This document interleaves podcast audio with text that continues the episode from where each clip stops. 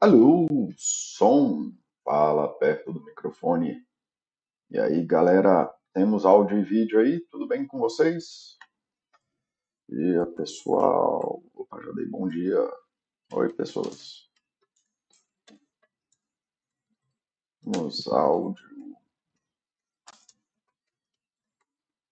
Temos áudio e vídeo aí, galera?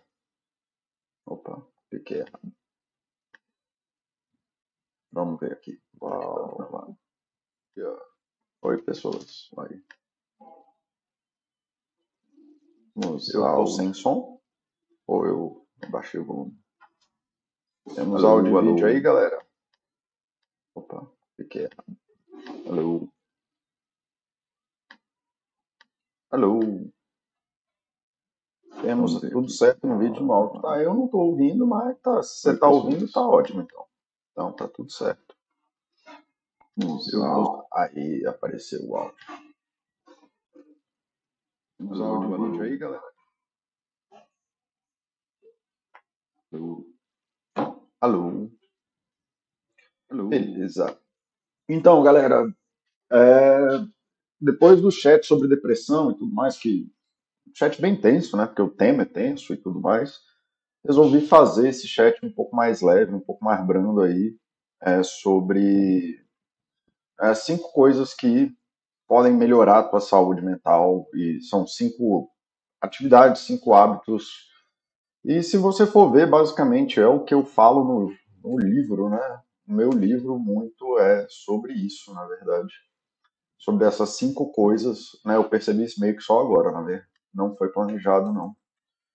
Mas Para quem não sabe, tem esse livro aí que eu escrevi, que é um resumo dos textos que eu escrevi na Baster, um resumo não, uma compilação dos textos que eu escrevi na Baster, e cinco coisas aí que, se você exercitar continuamente, sua vida vai melhorar um bocado. Beleza? É... Fala, Dr. Banner, fala, eu, Brad, beleza aqui? Isso, vamos ouvindo aí junto com os passageiros que vão entrando no carro aí. Agora eu sou rádio de Uber, velho. Bom demais, vamos lá. Antes de entrar nas cinco coisas, só explicar rapidinho. Eu venho de uma linha de psicologia que acredita muito, né, uma coisa muito forte na, na minha linha de psicologia, que a gente, exceto em casos muito severos, a gente tem que estar muito mais preocupado com o que a gente constrói do que com o que a gente tira da nossa vida. Né? A nossa perspectiva geralmente é que a gente tem que erradicar o mal, que a gente tem que tirar uma doença, alguma coisa assim mas na perspectiva psicológica não é bem por aí que a coisa toca, né? Na perspectiva psicológica, como a gente é um projeto, né? A nossa vida é um projeto até a hora que ela acaba, a gente tem que estar muito mais preocupado com o que a gente está construindo e essas coisas, até por limitações de tempo, por limitações de espaço, por limitações de campo, é, é mais importante você estar preocupado com aquilo que você coloca na sua vida e como você constrói as habilidades da sua vida. Não é errado dizer, na, na perspectiva psicológica que eu tenho, que a, as coisas ruins que a gente tem na vida são construções que a gente faz e que a gente se especializou né, nessas coisas. Seja ter ataques de raiva, seja ter depressão, seja lá o que for. E que a gente pode fazer o caminho contrário, mas construindo esse caminho, né? Não vai vir de graça. A gente vai ter que mudar aquilo que a gente faz, vai ter que se propor a fazer coisas novas, vai ter que se propor a descobrir novas maneiras de viver e a partir disso a gente vai viver aí uma vida melhor. Beleza?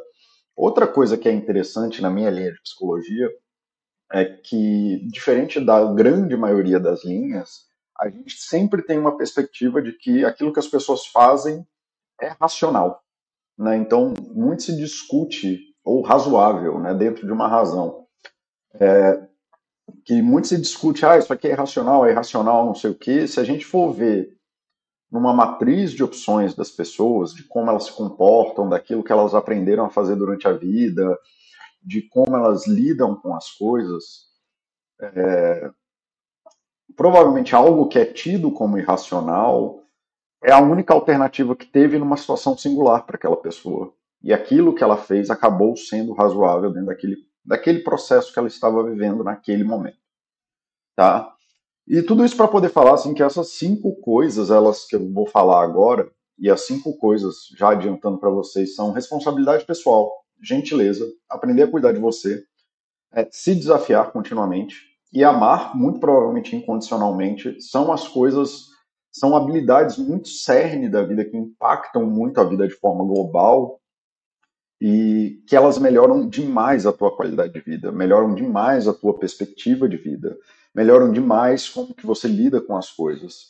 E isso potencializa outras coisas. Isso é uma perspectiva tanto que eu tenho de estudos do que é qualidade de vida, do que é felicidade e tudo mais, como é uma coisa que eu vejo muito continuamente aqui na Baster, como é uma coisa que eu vejo muito no meu consultório também. Tá? Então, sem mais delongas, né, vamos lá. Então, assim, é, isso aqui é enviesado, obviamente, tanto na perspectiva da psicologia clínica quanto do meu trabalho aqui na Baster, que é tentar ajudar uma pessoa, uma pessoa singular, a tomar decisões melhores. Então, assim, obviamente você não pode levar isso para o contexto de fome, guerra na África, criança migrante, guerra da Ucrânia. As pessoas individualmente podem denunciar isso aqui, mas logicamente que suas habilidades psicológicas não são maiores do que um meteoro caindo na Terra. Então, assim, cara, se um meteoro cair na Terra, o que a gente faz? Não sei. Tá? Então, assim, se eu estou falando para a vida normal, de pessoas que vivem normal, aí eu que sou psicólogo, é, você aí que está no, no Uber e está trabalhando e tudo mais, tá? Estou falando disso de vida normal, de pessoas que têm vidas normais. Não estou falando da pessoa que está em fome, é, inanição há três anos, e, enfim. Ok? Beleza. É, responsabilidade individual. Cara, uma das coisas mais importantes que você, você pode entender na tua vida, que muda muito a perspectiva das coisas, é que não importa qual é o problema que você que você está vivendo, é, você tem algum grau de responsabilidade nele. Alguma coisa sua na sua vida que está acontecendo em volta de você envolve uma responsabilidade sua. Né? Você precisa dessa responsabilidade e você precisa assumir essa responsabilidade para poder fazer mudanças que são significativas na tua vida, seja lá o que for. Tá? Seja lá o que você estiver vivendo, algum grau de responsabilidade você tem. Aí, mas aí, Paulo, eu estava andando de carro e bateram no meu carro e eu não tenho responsabilidade nenhuma sobre isso. Cara, você talvez não tenha responsabilidade é, sobre baterem no seu carro, mas definitivamente você tem responsabilidade sobre como você age depois disso. E aí, ah, não, aí eu fui lá e puxei uma arma e, e fui lá e gritei com um cara, fui lá e bati num pai de família que estava atrasado para o colégio e se distraiu bateu o carro. Cara, você tem muita responsabilidade sobre isso, muita, muita responsabilidade sobre isso. Ah, não, Dr. Urbani, eu estou usando o piruzão aqui, tá? É, então, assim, tudo que acontece na sua vida, em algum grau, tem uma responsabilidade sua. Em algum grau, você tem uma capacidade de tomada de decisão. Então, muitas vezes, quando a gente está falando de casamento no consultório, e tanto aqui na Baster também, é, infelizmente, de vez em quando ainda aparece é, alguns posts desse tipo aqui na Baster, mas no consultório acontece bem mais, que a pessoa chega no consultório querendo acabar com um parceiro.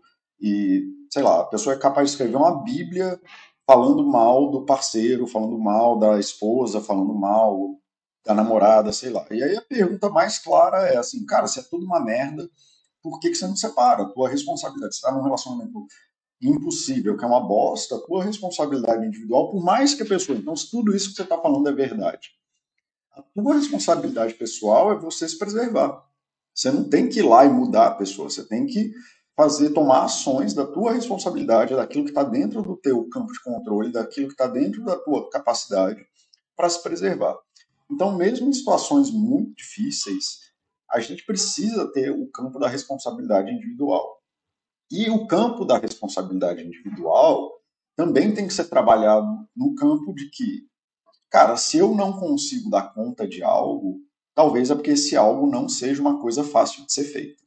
Tá? Se eu não consigo prover para mim alguma coisa, eu não tenho que obrigar os outros a fazer aquilo que eu gostaria que fosse.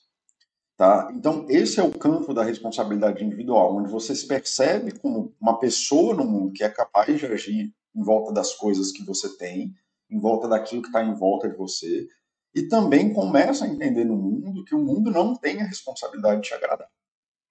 É, e porque isso ajuda a desmistificar uma coisa muito complicada do consultório e daqui da Baster também, que é assim, muitas vezes as pessoas abrem mão das coisas que elas poderiam fazer porque elas não podem fazer o que elas querem fazer. E quando você faz isso, você justamente abre mão dessa responsabilidade individual. E aí, por que eu não posso ter aquilo que eu queria, que fosse ter o um namorado perfeito, que fosse ter um emprego perfeito, que fosse ter o um concurso perfeito, os investimentos perfeitos? A pessoa vai lá e chuta o balde para justificar uma série de coisas, abrindo mão da própria responsabilidade. E quando você abre mão da sua responsabilidade, você se torna refém das coisas que acontecem em volta de você e sua vida geralmente fica uma merda. Tá? Beleza? Eu acho que está claro esse ponto. E justamente o, a parte da responsabilidade individual, de você se tornar responsável pelas suas ações, e quando você se percebe limitado em relação a isso, e você começa a compreender que os outros não têm uma responsabilidade por você, que você, em última instância, é responsável por você. Aí existem dois caminhos, basicamente. Né? Existem infinitos caminhos, mas dá para separar pelo menos em duas grandes categorias. Que também é um problema muito comum no consultório. Ou você vai para o caminho da gentileza, ou você vai para o caminho da frustração. Tá? E aí existe muita gente nesse mundo que devota dias, dias e dias. Aqui na Basta isso acontece com uma frequência enorme. É, se você abrir, na verdade, qualquer rede social, isso vai, vai aparecer assim com uma frequência enorme, que é criar, seja lá em maior ou menor grau, conspirações cada vez maiores de mundo, como se o mundo tivesse agindo voluntariamente contra você, assim, como se o mundo parasse para existir para foder a sua vida. Né? E isso claramente é uma coisa extremamente desnecessária. Assim, o mundo, na, na melhor das hipóteses, na pior das hipóteses, o mundo nem sabe quem você é. O mundo não se preocupa com você e não está preocupado lá com as suas coisas. E então assim é muito mais fácil você ter uma perspectiva benevolente de mundo. E gentileza não significa que você vai deixar os outros pisarem em cima de você, porque aqui na Baster a coisa é pirada e aí às vezes as pessoas acham que, ah, então eu vou ser o bocó que todo mundo vai fazer o que quiser comigo. Não, cara, gentileza é você parar e organizar o mundo, percebendo que você não precisa criar uma teoria de mundo maluca para justificar as coisas ruins que acontecem com você. Um exemplo que eu tenho, uma vez eu estava andando aqui em Brasília, tudo dividido em setor, né? Então tem os setores hospitalares, tem os setores disso, os setores daquilo, o setor de autarquias, o setor de sei lá o quê. E aí eu estava andando por um setor hospitalar, e aí era uma hora que não tinha trânsito e tinha um cara lá andando muito mal de carro, muito mal mesmo de carro, e eu no alto da minha idiotice lá dos meus 18 anos, 17 anos, 18, 17 não, mas entre os 18 e os 20 anos, eu estava no carro e falando abobrinha desse cara que que estava dirigindo muito mal. E aí o meu amigo, que por acaso ele trabalhava em hospital na época, ele falou assim, cara, a gente está no setor hospitalar, assim, você não sabe da onde que essa pessoa saiu, você não sabe se ele está com alguém no hospital, você não sabe se ele perdeu o filho dele, é, sei lá, pode ter mil coisas acontecendo aqui. Então, assim, tipo, a gente não está atrasado para nada, tipo, fica de boa. E acho que foi a primeira vez que caiu essa ficha que eventualmente foi construindo essa ideia mais elaborada da gentileza que eu tenho hoje, de que, cara, a maioria das pessoas está tentando só chegar em casa e está tentando lidar com as suas próprias questões e está tentando só andar para frente da melhor forma que der.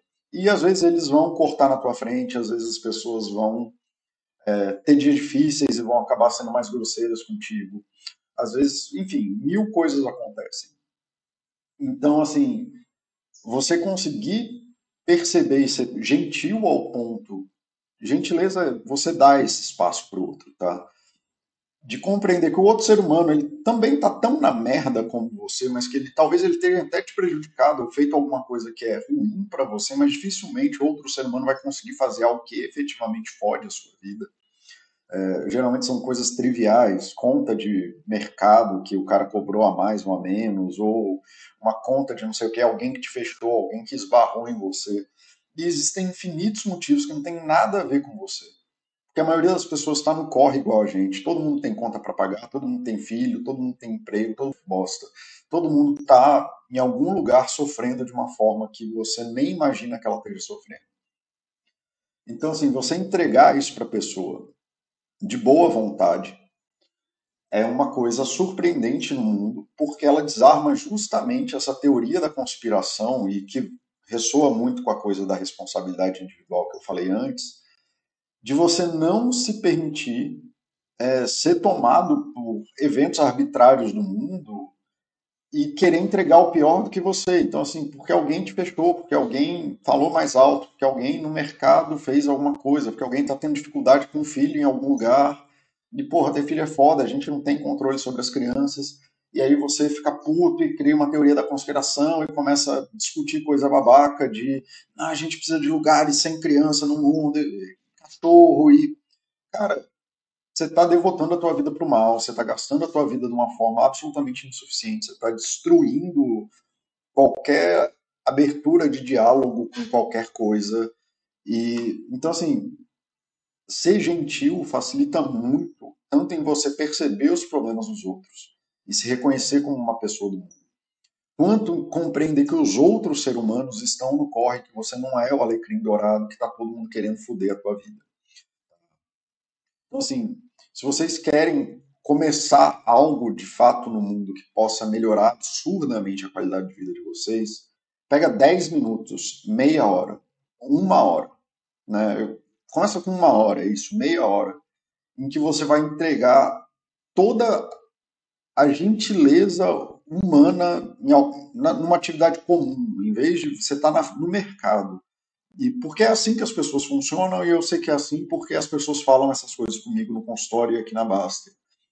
Passa uma hora, velho, é, no mercado ou em qualquer lugar que for, entregando o melhor de você, tentando ser compreensivo com as pessoas, tentando dar para as pessoas algum espaço onde elas possam ser humanas e serem humanas como você é, e não porque a pessoa falou um negócio que você não gostou, você vai ser um babaca e sair gritando com ela, ou que você vai agir do seu pior humor possível é, sei lá, na fila do mercado, velho. Tipo, tenta viver uma. Ninguém tá na fila do mercado querendo atrapalhar a vida de ninguém, velho. Tá todo mundo na fila igual. Né? No trânsito, se você não tá no trânsito e reclamando do trânsito, você é trânsito, cara. Você é trânsito, você está no trânsito reclamando do trânsito, você faz parte daquele fenômeno que está gerando trânsito. Você é trânsito. Ninguém ali está querendo atrasar ninguém para ir para o trabalho, é só uma merda coletiva. E você entregar isso, ao invés de ter a percepção de que todos os carros estão andando contra você no meio da rua, de que todas as pessoas no shopping, você está num shopping lotado porque você é consumidor que vai no seu tempo livre no shopping, você faz parte do shopping lotado. E você dar isso para as pessoas, a mesma liberdade que você gostaria que tivesse para você, é uma coisa muito poderosa. Não significa que você tem que deixar todo mundo passar na sua frente da fila. Apesar de que, sim, é bem razoável. Frequentemente eu deixo pessoas passarem na minha frente, porque fila é uma coisa natural da vida.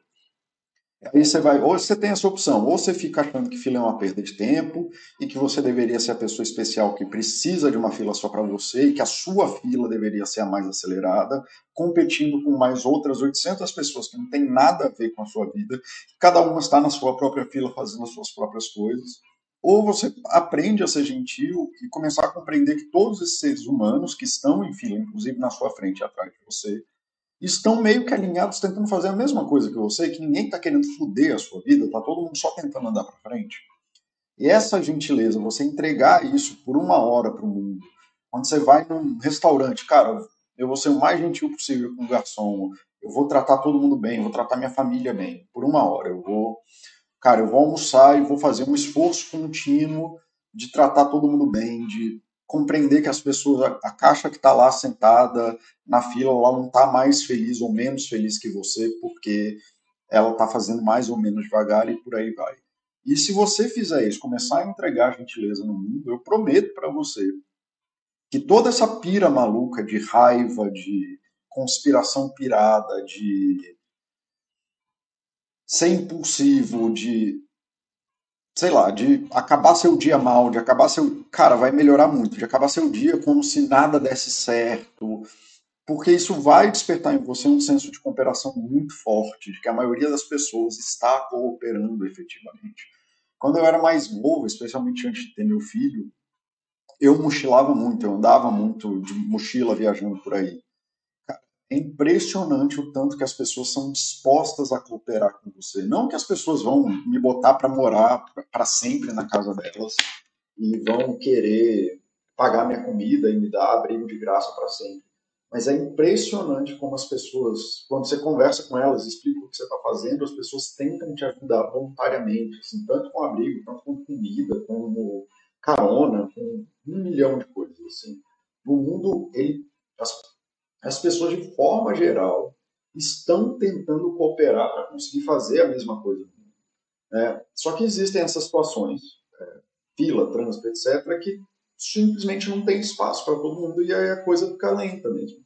Aí você pode pensar que você vai ser o alecrim dourado do mundo, que você vai ser a pessoa especial que não deveria passar sobre isso, ou você vai abrir esse campo de gentileza com você, com a sua família, de quando você chega cansado, seu filho também está cansado em casa, quando você está cansado do trabalho, sua esposa também está cansada do trabalho, e que vocês, na verdade, estão tentando cooperar para ter um dia bom, ao invés de ficar disputando cada um na sua casa quem vive o dia mais cansado.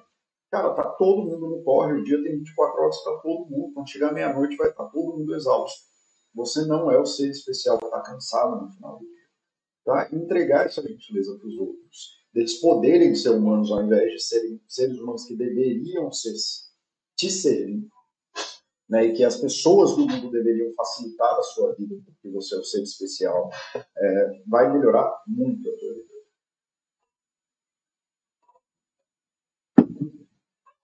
Ah, mas Paulo, aí eu sou gentil e os outros não são gentis. Problema deles, bicho. Eles vão pagar conta cara de psicólogo, vão pagar psiquiatra, vão ter relacionamento merda, vão ter um monte de coisa, mas a tua responsabilidade individual é de fazer a tua vida melhor.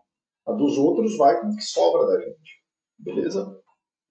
Então, assim, isso facilita muito em você pedir favor. Isso facilita muito em você aumentar o senso de cooperação da tua casa.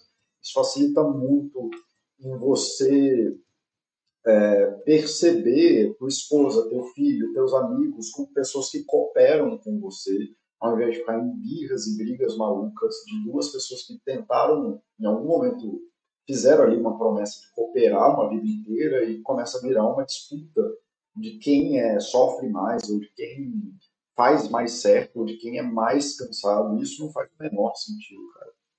Beleza? Então, ser gentil, cara, é uma das coisas mais importantes. Se você tem dificuldade com isso que eu estou falando, se você é o cara que fica puto na fila, que fica incomodado na fila, se você é o cara que é, acha que no final do dia chega em casa e a tua casa está uma merda, provavelmente você ia se beneficiar de começar a treinar continuamente.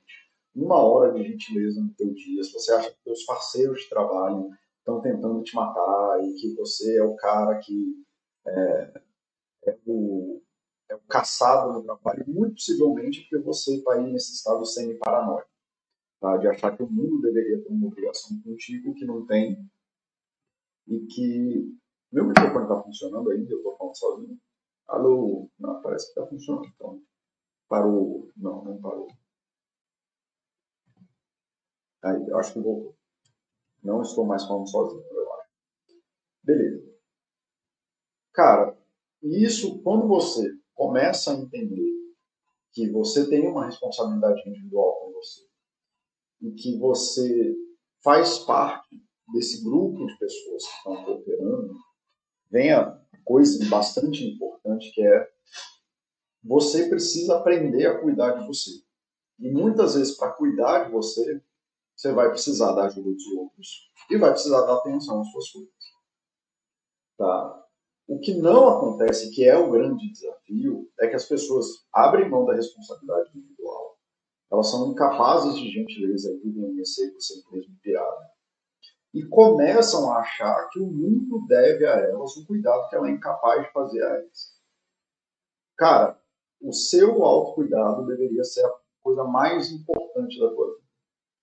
Tá? Você saber cuidar de você você saber prover para você as coisas que são necessárias para você viver bem, deveria ser uma prioridade na tua vida. Você ficar num sonho maluco, aí até um cara perguntou quando eu falei desse chefe, o cara falou, ah, eu estou trabalhando demais e aí estou pensando muito no trabalho e estou pensando muito no... É, mesmo quando eu estou fora do trabalho, estou pensando muito no trabalho. Cara, fatalmente você vai transferir o trabalho as expectativas de cuidado, você vai esperar uma recompensa, vai quanto maior o esforço, maior a, a expectativa. Você vai esperar em algum momento que as pessoas percebam que você está cansado. Você vai esperar, sei lá, sei lá o que você vai esperar. Mas esse movimento de ficar esperando, esperando, esperando, esperando que o mundo te dê uma permissão para você cuidar você vai te matar. Você precisa cuidar de você. Você precisa parar para cuidar de você. Eu preciso escalar, cara. Isso é uma coisa da minha vida, porque isso é uma coisa muito forte da minha identidade. É uma coisa que eu me identifico como pessoa. Se você toca bateria, você precisa trocar bateria. Você precisa colocar isso na tua rotina de uma forma viável, de uma forma humana. Se tu gosta de ler, isso precisa estar na tua vida. E você não tomar a responsabilidade para cuidar de você, e você ficar na birra de que algo do mundo deveria acontecer, pra, porque você está chateado com as suas coisas e não está conseguindo fazer suas coisas e pedir pororó, você não consegue cuidar de você, isso vai dar merda, você vai se tornar uma pessoa muito gentil, você vai transferir suas responsabilidades para os outros. E isso vai gerar um efeito cascata muito bosta. Então, assim, ah, mas eu tenho um filho pequeno. Cara, em algum lugar, em alguma hora, você precisa parar para cuidar de você. Né? Você precisa também, inclusive, para poder cuidar da criança. Não adianta. Acho que é o Vitor Rezende, inclusive, está com gêmeos, né? A gente falou aqui esses dias. É, cara,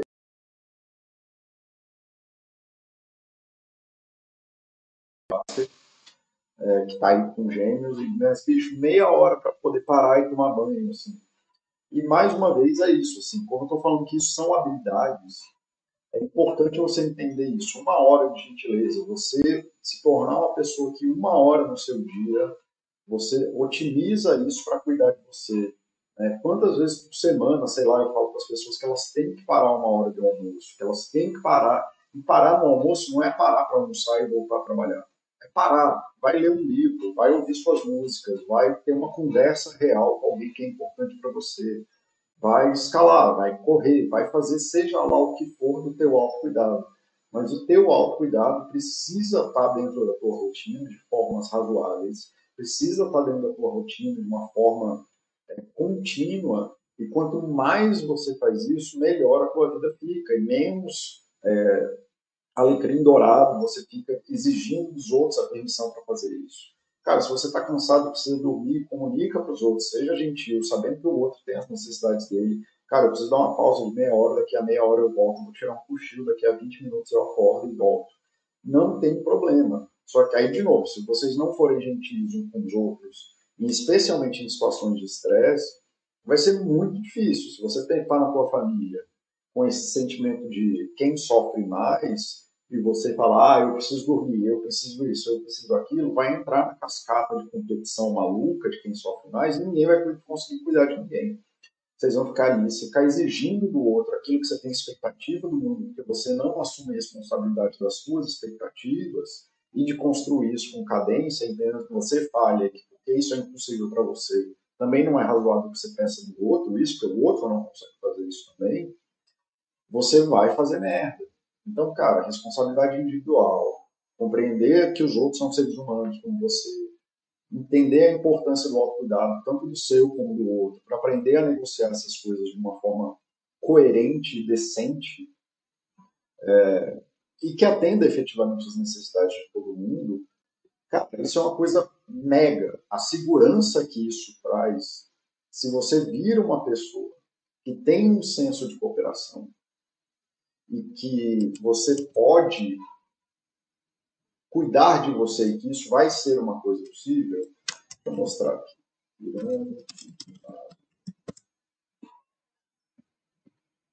Eu já mostrei isso algumas vezes para você e eu vou mostrar de novo. Pirâmide, cadê o teu? Aqui, ó. Vamos abrir.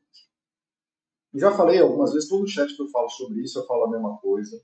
É, não acho que a pirâmide de Maslow é uma teoria maravilhosa, não acho ela nem válida para hoje em dia, mas ela é uma teoria ótima para comunicar algumas coisas, especialmente a nossa sensibilidade ao estresse. Então, se você pegar da base para o topo, eu não estou conseguindo abrir a imagem, então vamos dar um zoom aqui. O computador fica meio lento quando eu estou fazendo chat.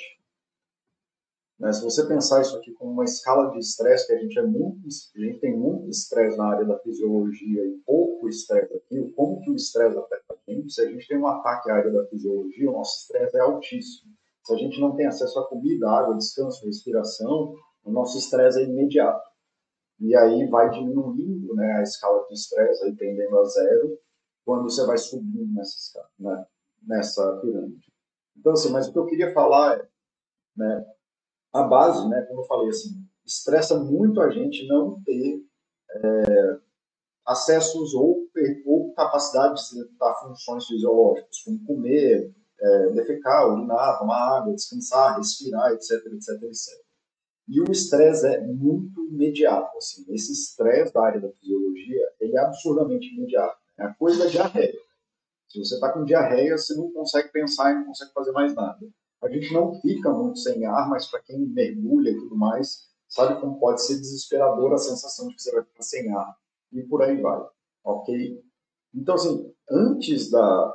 O que eu acho interessante aqui é onde a, a segurança dessas coisas está nessa escala. O quanto que a, não só ter a coisa, mas você ter a segurança de alguma coisa é muito importante mais importante do que a amizade, a fé na família, intimidade, mais importante do que a autoestima, mais importante do que grandes buscas de criatividade, de discutir direitos humanos e de agir ativamente.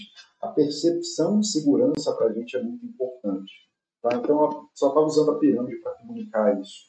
Então, assim, você ter a segurança de que você pode cuidar de você, você ter a segurança de que outras pessoas cuidam de você, e você ter a noção de qual é o campo de responsabilidade individual é uma coisa muito, muito poderosa para o ser humano, que ajuda muito a estabilizar a gente. Quando eu falei do chat de alta performance, já falei algumas vezes sobre isso, que inclusive muita gente que é pirado da alta performance é, quer viver só para o trabalho e eu comento sobre as, as ilhas de bem-estar, né, que eu mando as pessoas abrirem blocos de quatro horas, dois blocos de quatro horas na agenda, que sejam focados em tomar decisões benéficas para si. E o tanto que isso protege e organiza a vida da pessoa para ela começar a se sentir bem de volta e curar os maus da estafa da alta performance. Né? Então, assim, o tanto que né, isso precisa estar marcado na agenda justamente para criar esse sentimento de segurança, esse sentimento de organização, esse sentimento de continuidade, e isso estabiliza demais o estresse das pessoas. Então, pessoas virem especialistas em cuidar de você, da forma que vocês quiserem, da forma que vocês puderem, mas se vocês não tomarem propriedade, não assumirem a responsabilidade individual de que vocês, um, vocês precisam gerar isso na vida de vocês vocês precisam parar para cuidar de vocês. E que, se vocês precisam dos outros, a gentileza é um ótimo caminho para fazer isso. Não vai ser na porrada, não vai ser no quem sofre mais, não vai ser no grito, não vai ser na violência, não vai ser no drama, não vai ser na birra. É, e que provavelmente sendo gentil é o caminho mais fácil para isso. É, é assim que vocês vão conseguir fazer isso. Então, por favor, pratiquem autocuidado. Cara, autocuidado pode ser desde cortar a unha, de você falar assim, cara, eu estava precisando cortar a unha, que bom que eu cortei a unha hoje. Pode ser lavar louça, pode ser ouvir o chat do Paulo, pode ser praticar esporte, pode ser uma porrada de coisas. Qualquer decisão que você olhe para você, reconheça as suas necessidades e faça uma busca consciente e voluntária na busca disso, é autocuidado. Beleza? Então, seguindo. Se desafiar. Cara, é muito importante, cara, vocês estar, terem a perspectiva de desenvolvimento contínuo, terem a perspectiva de que a gente. É, eu acho que o Oshi talvez consiga citar melhor, eu acho que é do Marco Aurélio uma frase que diz assim: é, tenha conhecimento que se um ser humano pode fazer alguma coisa no mundo, você provavelmente também pode. Né, de que as habilidades humanas são humanas Então, tudo que está disposto no mundo e um humano é capaz de fazer, você é capaz de fazer. Talvez você não consiga fazer no nível de excelência que outras pessoas fazem. Mas isso não significa que você não pode se beneficiar das atividades que você vai fazer. O que eu sei é, pessoas que não têm a perspectiva de aprendizado contínuo sofrem, e sofrem muito. E pessoas que não compreendem que a vida é um estado contínuo, como eu já falei dezenas de vezes aqui na Basta, eu nunca nem achei essa frase depois para falar, então eu não sei nem quem é o autor e nunca nem consegui saber se a frase é assim mesmo, mas, cara, a vida é um projeto que acaba na morte. Você só para de crescer, você só para de projetar a sua vida, você só para de construir a casa da sua vida quando você morre. É só porque você morreu. E aí outras coisas vai usar você para fazer esse projeto deles, né? Pelo menos o que restou do seu Então, assim, a perspectiva de que a vida é um processo e que você, por bem ou por mal, porque ela é esse processo, você vai continuar necessitando de aprendizado e vai aprender até o dia que você morrer, até a hora que você para, morrer e aí você não aprende mais, é, é super importante. É uma das coisas mais, não só libertadoras, no sentido de que acaba com a ideia de perfeição, de que você vai ter uma vida perfeita ou de que você precisa ser alguma coisa perfeita, não, você vai só continuar aprendendo coisas, se desafiando a fazer coisas novas até o dia que você morre. E é só isso mesmo. A vida é assim, viva com isso. Então, você ter essa capacidade permite que você acesse esse espaço da humanidade onde você continuamente descobre coisas novas descobre coisas mais maravilhosas sobre o mundo. É, e seja lá do que for, seja de tocar guitarra, seja de aprender física, né? Eu acho que hoje você comentou esses dias que agora você entrou na faculdade de física. Então, assim, hoje, pelo que eu entendo, é um profissional bem respeitado na área dele, dentro do domínio dele, e pegou uma direita aí para aprender física, cara. Depois de já sacar um monte de filosofia e tudo mais. E quanto mais você faz isso, quanto mais você se desafia, quanto mais você se põe nessa pista, mais você agrega. O grandíssimo filósofo, filósofo Baster, esses dias, falou uma frase que eu estou fritado nela há meses, que é tudo, né, a vida é uma casa e tudo que você faz é tijolo. Quanto mais tijolo você agrega para a tua vida, quanto mais coisas você constrói, quanto mais material você constrói na tua vida, melhor fica. Ah, Paulo, mas aí eu tenho que aprender inglês, alemão.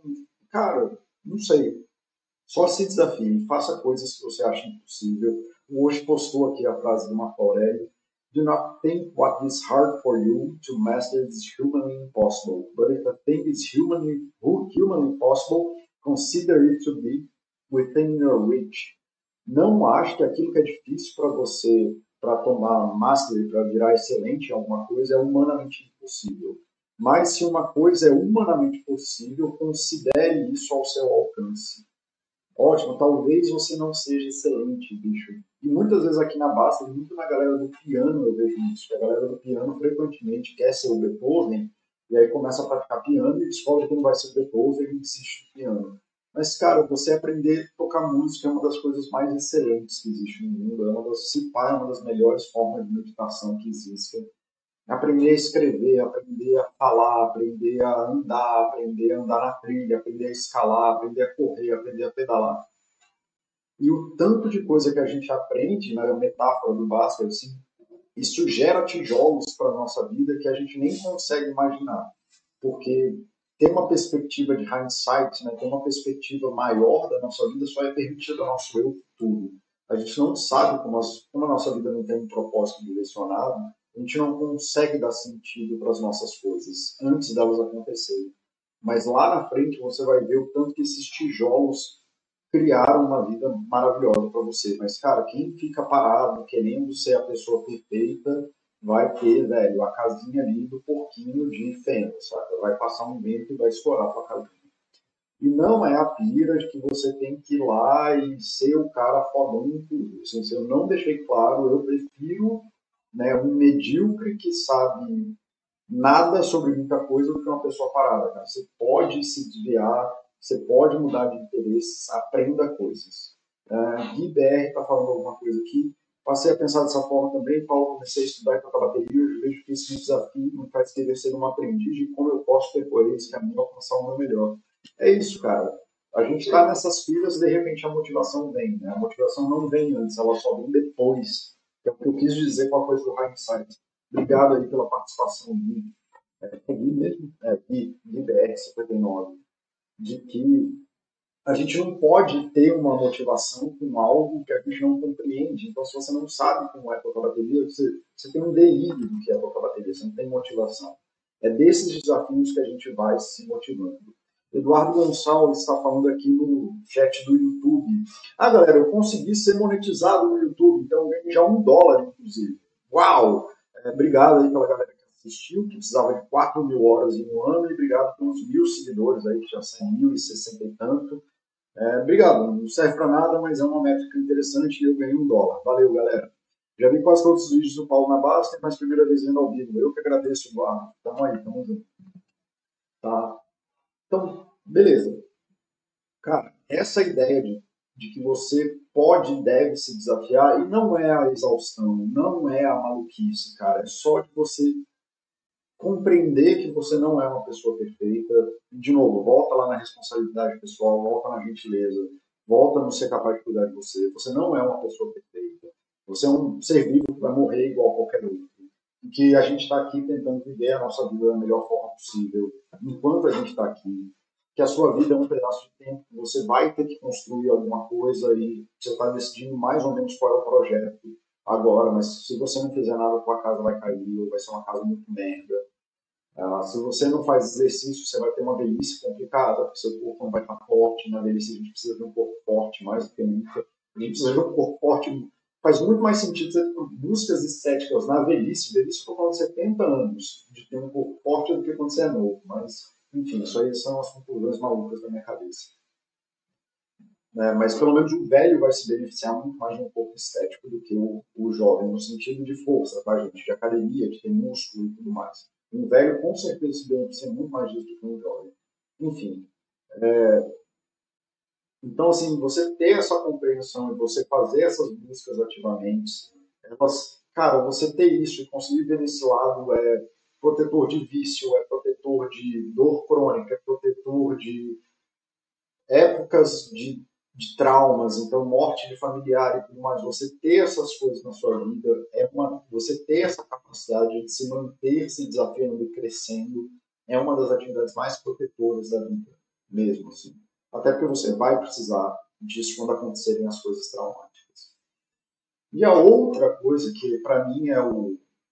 Se existe uma filosofia de Paulo, seria uma filosofia de amor, né? Assim, de, cara, ame a vida, ame as coisas e semeie a vida e que é baseada nessas outras quatro coisas que eu falei antes. Que é, especialmente quando a gente fala de amor, a gente fala muito do que a gente recebe e das nossas expectativas em relação aos outros. E se você acompanhou esse chat até aqui, eu acho que entendeu mais ou menos a lógica que eu estou falando, é que né, começando da responsabilidade individual, né, partindo para a gentileza, partindo o autocuidado partindo para isso, para você se desafiar a outras coisas, o tanto que é importante você tomar responsabilidade do seu amor sobre a vida, o seu amor sobre a sua vida, o seu amor sobre a vida dos outros, o seu amor e a sua dedicação às coisas que você ama. E a gente está numa época de vida estranha, em que eu já falei isso, eu repeti isso já várias vezes no outro chat em outros chats, tanto que no mundo mais conectado do mundo, né, da, da história da humanidade, a gente está num, numa ego trip muito louca, em que a gente deveria ser amado, em que a gente é, deveria receber coisas dos outros e, e que a gente deveria, sei lá, ter feedbacks positivos e, e receber likes e receber joinhas e tudo mais. E me parece que cada vez mais isso é uma, uma perspectiva minha, pelo menos, de que as pessoas não percebem que amor é uma ação, é como você se relaciona com o mundo. E que cada vez mais a gente está minguando o amor, a gente está minguando aquilo porque a gente está frustrado e a gente está é, rancoroso, a gente está chateado porque a nossa casinha que a gente construiu nos nossos projetos ficou ruim e tudo mais, e o tanto que a gente está exigindo que o mundo comece e dê para a gente as coisas que a gente quer antes da gente começar a amar as coisas. E, cara, essa, como eu acredito, que nem eu falei no começo do chat, eu não acredito que a gente tem que tirar coisas das pessoas, a gente tem que criar coisas para se tornar seres humanos melhores. É, eu não, eu não consigo conceber isso como uma coisa razoável. Assim. Eu não consigo ver como a gente, retirando do mundo um bem que não é escasso, porque amor não é escasso. Você pode amar infinitamente, só vai ter mais amor não vai ter menos. Né? Não acaba o amor. Acaba quando a humanidade acabar, porque amar é um fenômeno humano. Mas o quanto que a gente está minguando isso, colocando esse amor como uma, uma coisa de troca e como eu só posso amar aquilo que é responsável por mim, que eu acho horrível, né? A frase do, do, Pequeno Príncipe, né? Do ah, você torna eternamente responsável por aquilo que você cativa. Não, sabe assim, ai não, porque você gosta de mim, você deveria fazer isso. Não, não deveria fazer nada, bicho. Ama você primeiro e depois você vê o resto, tá? Então, assim, cara, se tem, assim, uma coisa que eu sei bem sobre pessoas bem-sucedidas e sei bem sobre pessoas que vivem bem, vivem felizes, não é que elas amam tudo, né? Eu acho que é um ideal mágico a ser buscado, assim, o amor incondicional sobre tudo, de você buscar uma forma de amar apesar de tudo. Né? Mas não é possível, eu mesmo não consigo fazer isso. Mas é, pelo menos é um ideal para manter o norte lá. Mas, cara, ame desesperadamente as suas coisas, assim. E amar dói, tá? Só para começar, amar dá medo. Né? Meu filho é uma coisa que eu mais amo nesse mundo. E, ao mesmo tempo, justamente por ele ser uma das coisas mais importantes da minha vida, se não a mais importante, ele é a única pessoa que pode me machucar da forma que ele pode. Né? Nada no mundo pode me machucar como meu filho pode, seja porque ele morre, seja porque ele me decepciona, seja porque ele não cumpre as expectativas que eu tenho dele, seja porque sei lá o que. Mas o tamanho do amor que eu sinto pelo meu filho é igual, é extremamente proporcional ao medo das coisas que ele pode me causar. E eu acho que a galera se fecha muito nesse medo, querendo achar um amor idílico que não tem isso. Cara, o que importa é importante. A gente tem medo de perder o que é importante. Mas a gente não pode sucumbir ao medo. Então, assim, porque senão a gente não vai amar, a gente vai ficar só no medo, vai perder a parte boa. Então, cara, eu prefiro muito mais que você ame desesperadamente, mais uma vez, de forma responsável, de forma gentil, de uma forma em que isso atenda seu novo cuidado, que você se propõe, inclusive, a achar novas formas de amar. Então, o Osto teve filha esses dias, ele era casado e tinha uma família de um jeito X e parararará, e aí a filha vem e muda o, e, as relações familiares que ele tem, e eu aposto que ele, a mulher, ele, a esposa dele, tiveram que achar outra forma de se amar, outra forma de desenvolver o amor que eles têm com essa filha nova. E por aí vai. E quando você tem um filho e ele é um bebê, você fica mais um jeito, é, no contato físico. E à medida que o filho cresce, você tem que achar outro jeito. E quando o filho vira adolescente, vira um outro jeito ainda. E quando ele vira um adulto, vai virar um outro jeito. Quando você virar um velho mais dependente, você vai precisar amar ele recebendo o cuidado dele. Por aí vai. Então, inclusive, se dispondo a novas formas de amar, mas tomando responsabilidade sobre o seu amor. E, cara, parem com essa coisa, se dediquem positivamente ao amor que vocês têm. E aí, de novo, assumindo a responsabilidade que o amor é seu. E de que você tem uma responsabilidade pessoal sobre isso, que o outro não tem a necessidade de cumprir essa expectativa. Né? Sendo gentil com o outro que né, pode estar num momento difícil, que não vai cumprir as suas expectativas, mas que o teu amor que você entrega é seu, então você está entregando. Lembra, amor não é um bem escasso. Ou a atividade que você tem, porque, porra, nem sempre você vai conseguir ser virtuoso ou ser reconhecido naquilo, mas a palavra amador vem daquele que ama, inclusive. Então, seja amador, ame, ame as coisas triviais e banais. Escreva textos que você ama por amor à atividade, não pelo resultado que ela traz. É, Ame seus filhos mesmo, que eles não cumpram a falha de vocês, mas ame desesperadamente, cara. É, aceitando o medo que vem e ao invés de pedir esse amor pirado é, que a gente está pedindo. Cara, Dr. Bunny, sem regras eu acho meio sacanagem, porque até que eu fiz ali antes do chat de depressão, eu fiz um, um chat inteiro sobre relações abusivas, abusivas e tudo mais. E assim, então tem regras, né? Mas eu estou falando de uma perspectiva individual, na sua perspectiva, você, né, de um amor que você entrega para as pessoas, não de um amor que você recebe, não de um amor onde você tem que morrer por ele, não de um amor em que você é, obriga as pessoas a te amarem, não. Então assim, tudo isso são regrinhas que eu estou passando aqui. Eu estou falando de um amor onde você faz. É que nem plantar um jardim mesmo, sabe? De, cara, você não planta um jardim sabendo o que vai acontecer. Você só vai naquela atividade esperando o melhor possível, vai cuidando daquelas plantas, vai fazendo aquelas coisas. Então é muito mais nesse amor contínuo de ter atividades positivas em relação àquela coisa, de entregar positivamente aquilo que você tem ao invés de ficar exigindo isso dos outros e trazendo para você, ou ao invés de ficar minguando a importância que as coisas e as pessoas têm para você, porque isso te dá medo. Tá? Eu acho que acima de tudo é isso que eu estou querendo falar. Obrigado aí, Dr. Vânia. Não é Dr. Vânia, né, bicho? Eu vivo te confundindo com um que é Debânia, né? Você já falou que não é isso. É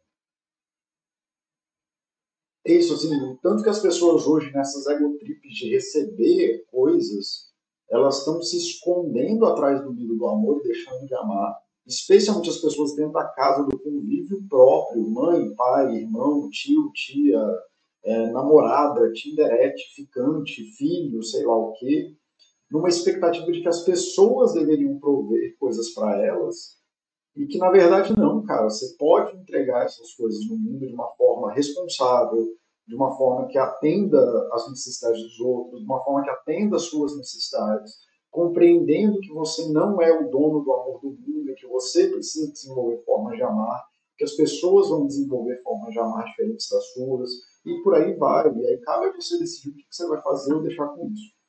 E eu sei que quando você ficar aberto a isso, a vida fica muito melhor. Você percebe novamente que as pessoas estão se amando elas estão tentando se amar desesperadamente. É muito curioso isso. De formas bem ruins, às vezes. E aí, de novo, Devane, é, existem algumas regras nesse jogo, mas é importante, de qualquer forma, lembrar isso, né? De que se você entregar todo o amor que você tem no mundo, no final das contas você acaba com mais amor do que você entrou. Assim, é alguma coisa nesse sentido, as platitudes ou de Paulo, né?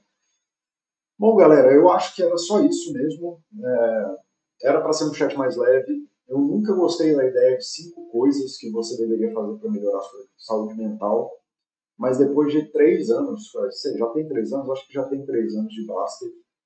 É, se alguém me perguntasse, cara, cinco coisas que as pessoas poderiam fazer hoje que vai mudar radicalmente a vida delas, cara, qualquer uma delas, se você dedicar uma hora no teu dia por semana, sei lá, uma hora tua semana, duas horas tua semana para tentar desenvolver ativamente, cara, eu vou passar uma hora amando meu filho com tudo que eu tenho, eu vou passar uma hora sendo gentil com os outros, eu vou na Receita Federal e não vou tratar ninguém mal, eu vou passar uma hora cuidando de mim, atento a qual é a minha necessidade, eu vou passar uma hora me desenvolvendo de uma forma melhor. Cara, se você trabalha isso continuamente na tua vida, eu tenho certeza que teu risco de qualquer coisa, qualquer uma dessas, dessas coisas. Cara, eu vou pegar um problema que eu estava terceirizando para os outros e vou assumir a responsabilidade dele. E se ele for impossível, não vou mais encher o saco de ninguém. Beleza, é isso. Isso é assumir responsabilidade. Eu vou pedir ajuda para os outros e parar de encher o saco dos outros. Qualquer uma dessas coisas, se você transforma isso, se você conseguir transformar qualquer uma e mais delas, de preferência cinco, num hábito, tem evidências muito sólidas que sua vida vai melhorar assim, tipo, milhão. Assim, você, vai, você vai começar a viver uma vida muito melhor, muito melhor, é, com muito menos barulho na cabeça, com uma positividade melhor, um, um espaço melhor de vida, com é, mais energia, mais resiliência, mais, sei lá, todas as palavras positivas que envolvem a vida. Bom, galera, era isso que eu tinha para falar para vocês. Eu já vou encerrando por aqui. Obrigado aí, galera, que participou. É...